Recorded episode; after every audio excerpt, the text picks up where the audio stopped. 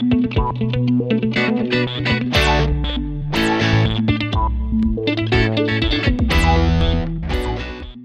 Surge o NPcast Imponente, sejam muito bem-vindos e bem-vindas ao 13º episódio do podcast do nosso palestra, o NPcast. Essa é a 13ª edição e a gente recebe Miguel Nicoleles, médico, cientista e também fanático pelo Palmeiras. Sim, ele foi considerado pela revista Época um dos 100 brasileiros mais influentes do mundo, um dos brasileiros mais influentes do ano de 2009, e ele está aqui conosco. É um prazer estar aqui com o senhor, Miguel.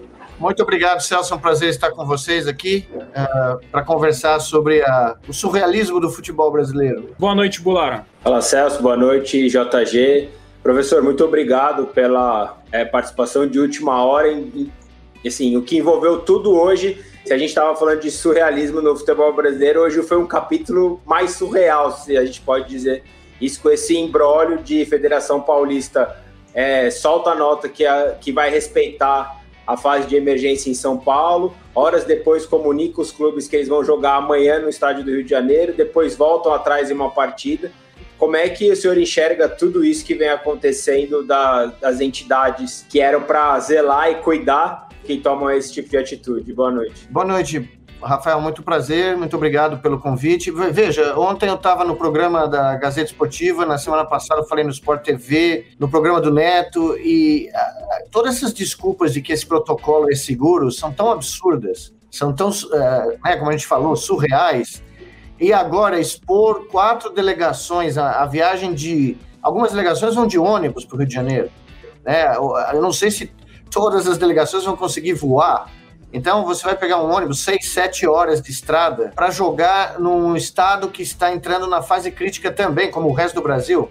Ah, né? Hoje foi anunciada ocupação de 90%. A cidade de Volta Redonda, o último número que nós temos é 89% de UTIs ocupadas. Para quê? Qual é, qual é a, a, a razão a não ser essa obsessão por essa, essa avidez, né? essa ganância pelo dinheiro do futebol, colocando em risco jogadores e fazer esses jogadores que nem tem noção. Eu recebi no meu Instagram mensagem de um jogador muito famoso que jogou aqui em grandes clubes de São Paulo, está jogando ainda, não mais em São Paulo, dizendo que ele não tinha ouvido esses argumentos que ontem eu falei na, no programa da Gazeta Esportiva, na mesa redonda, né? De que jogadores podem ter é, sequelas crônicas no futuro, que jogadores podem não saber que mesmo tendo um, uh, uma, um quadro clínico assintomático leve, sendo exposto ao vírus, você está sendo exposto a um risco para o resto da sua vida porque é um vírus oportunista. Como que nós vamos justificar um negócio desse?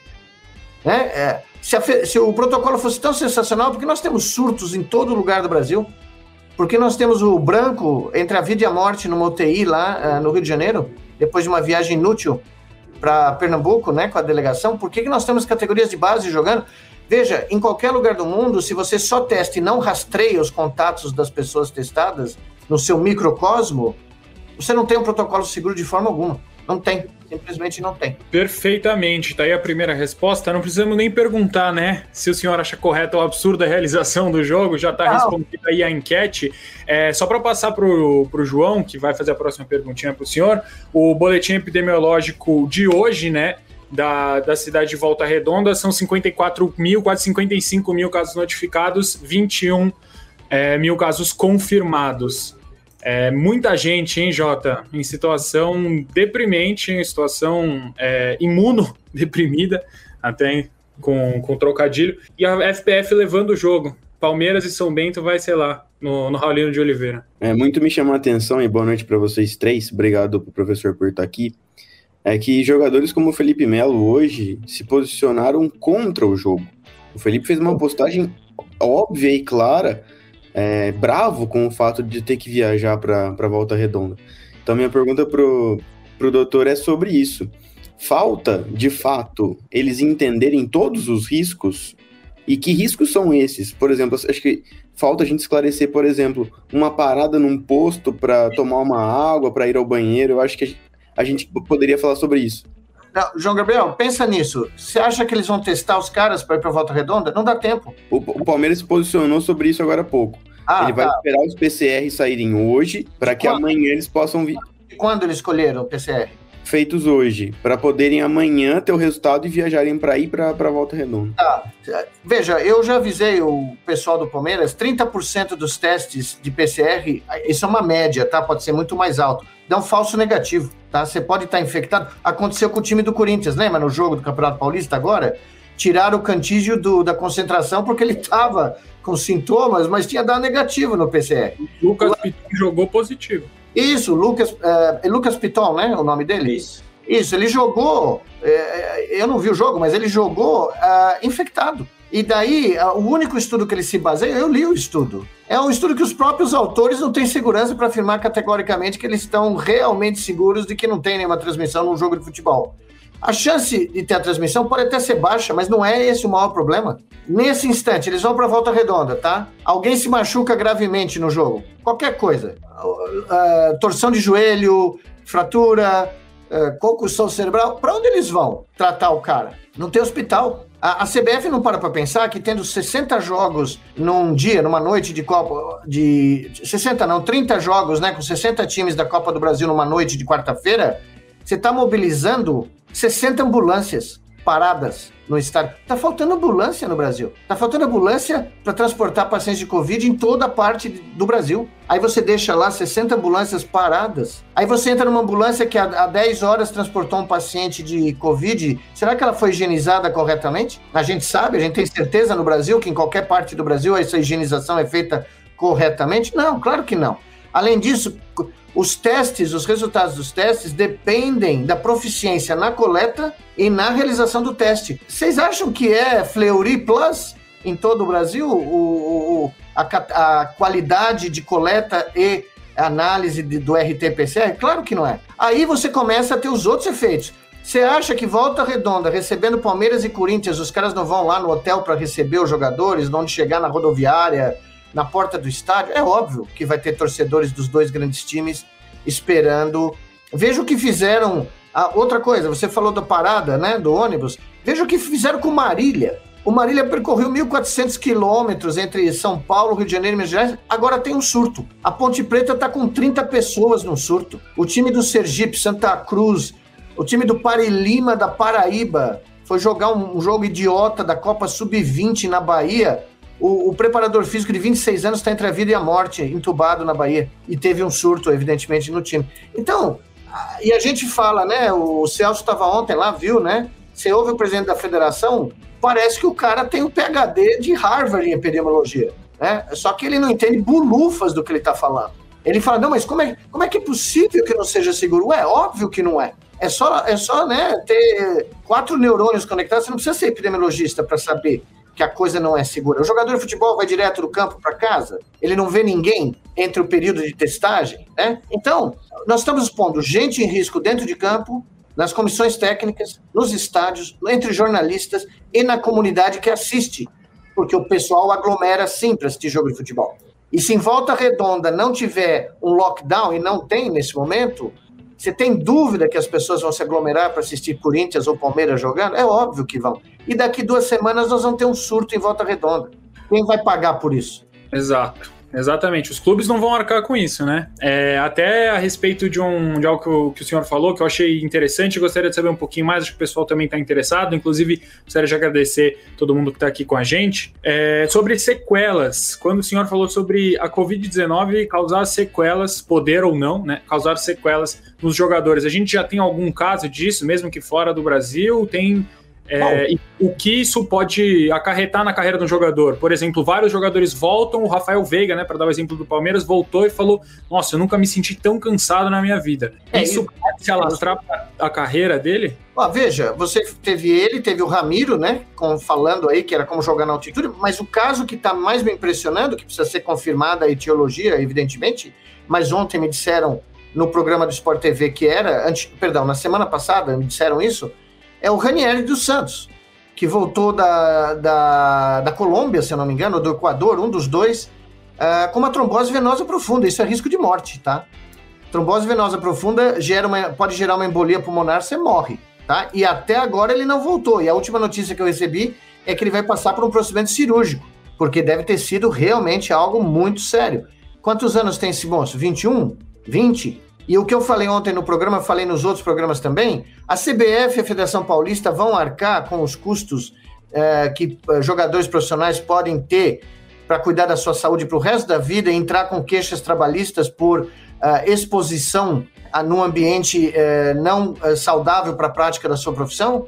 Né, um ambiente insalubre, é, a legislação brasileira trabalhista é muito clara nisso. Se o seu empregador te expõe a riscos uh, de trabalhar num ambiente notoriamente insalubre e você fica doente, qualquer coisa que você tiver, a, a, a liability é do seu empregador no Brasil. E aí, como fica? As pessoas não falam do, do Tiradentes do Piauí, do Altos do, do Piauí, times que tiveram treinadores que foram para na UTI quase morreram, como o Cuca aqui.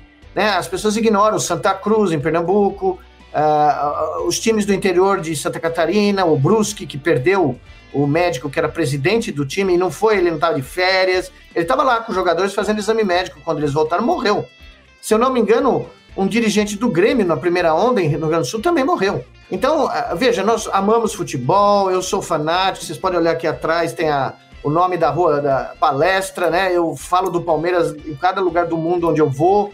Não perco um jogo do Palmeiras, não interessa o fuso horário que eu tô, mas peraí, né? Tem um limite. A vida humana não está acima do futebol. A saúde desses jogadores e das suas famílias e da comunidade inteira. Por que, que o futebol vai se transformar num, transformar num fator de risco num país que tem uma pandemia fora de controle? Não faz nenhum sentido. Perfeitamente. O, o Bulara, é o que é o que o doutor estava falando, né?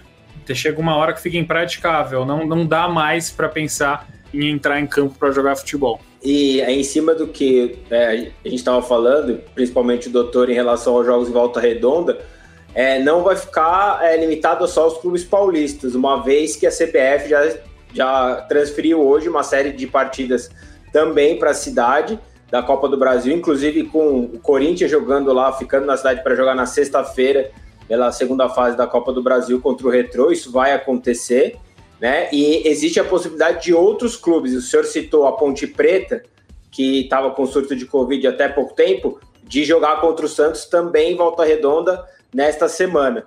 Eu queria é, que o senhor falasse sobre essa questão também de não só é, delegações do estado de São Paulo, mas do Brasil inteiro se concentrarem numa única cidade neste momento. É, a CBF está cometendo dois crimes sanitários. Se fosse um país sério, se esse aqui fosse um país sério, se nós tivéssemos governo federal, estadual, uh, o primeiro crime é o crime de aglomeração. Uma pandemia fora de controle, uh, fazer aglomerações é crime, como a gente viu jogadores que vão jantar em cassinos ilegais porque eles não reconheceram as mesas de poker, de croupier, de né, as 300 e poucas pessoas jogando, não, não dava para ver. que E depois ele tem uma entrevista mamão com açúcar, onde o cara, não, será que eu posso te perguntar? Uh, foi um engano, a gente sabe, mas, você entende? Então, esse é o primeiro crime, aglomeração. O segundo é que numa pandemia fora de controle, você tem que reduzir os fluxos de pessoas, os fluxos vindos de outras regiões, porque o Brasil está tendo um festival de variantes do vírus aparecendo em diferentes regiões do país. Então, o que, que nós estamos fazendo com o futebol?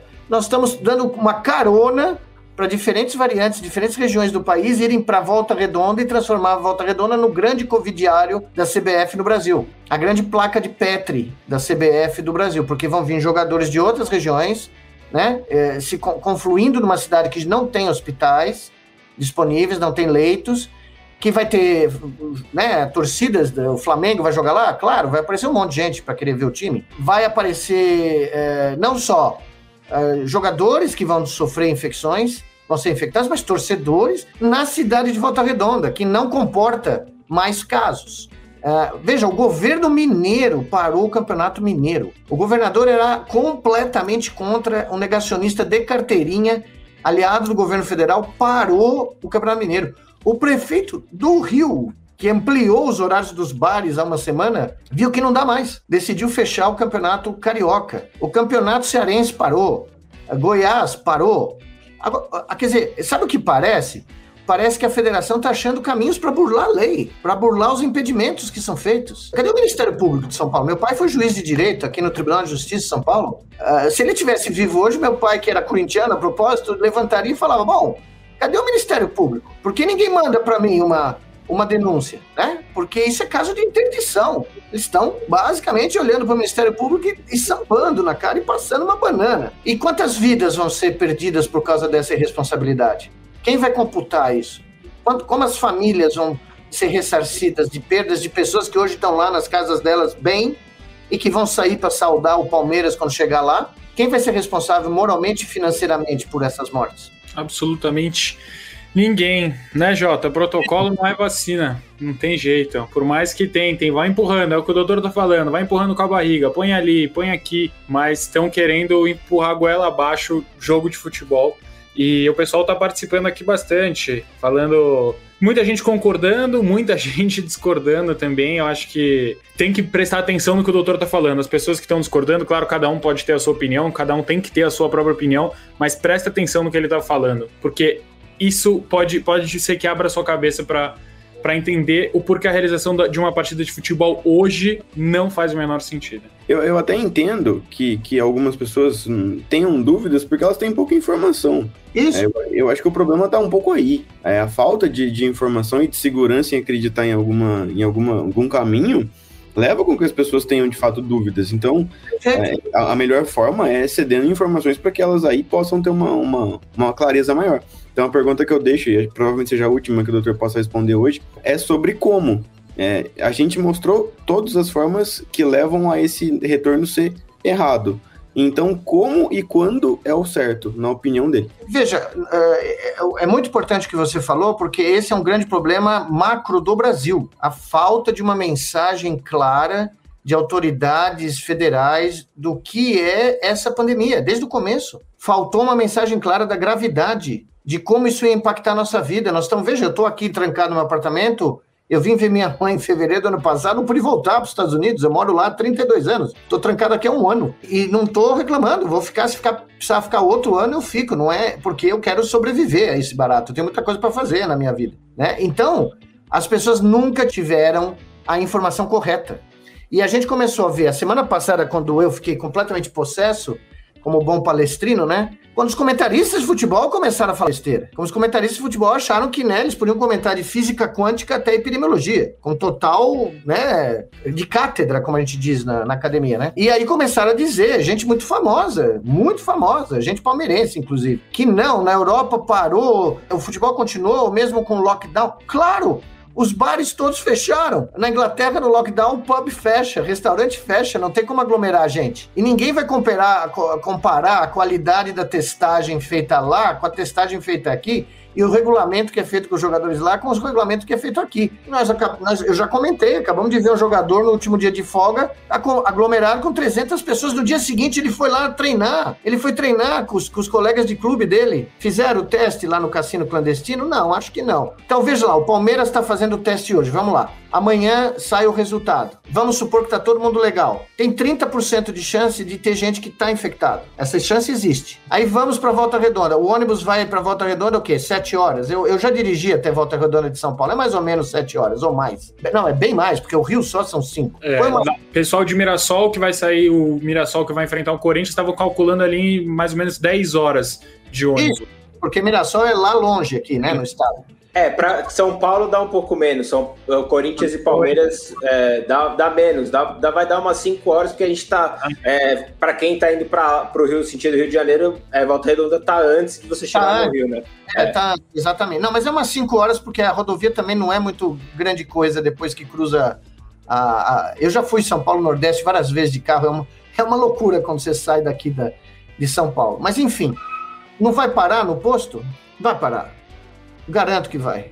Os caras não vão sair e dar uma esticada de perna? Provavelmente vão. Os de Mirassol, eu tenho certeza absoluta.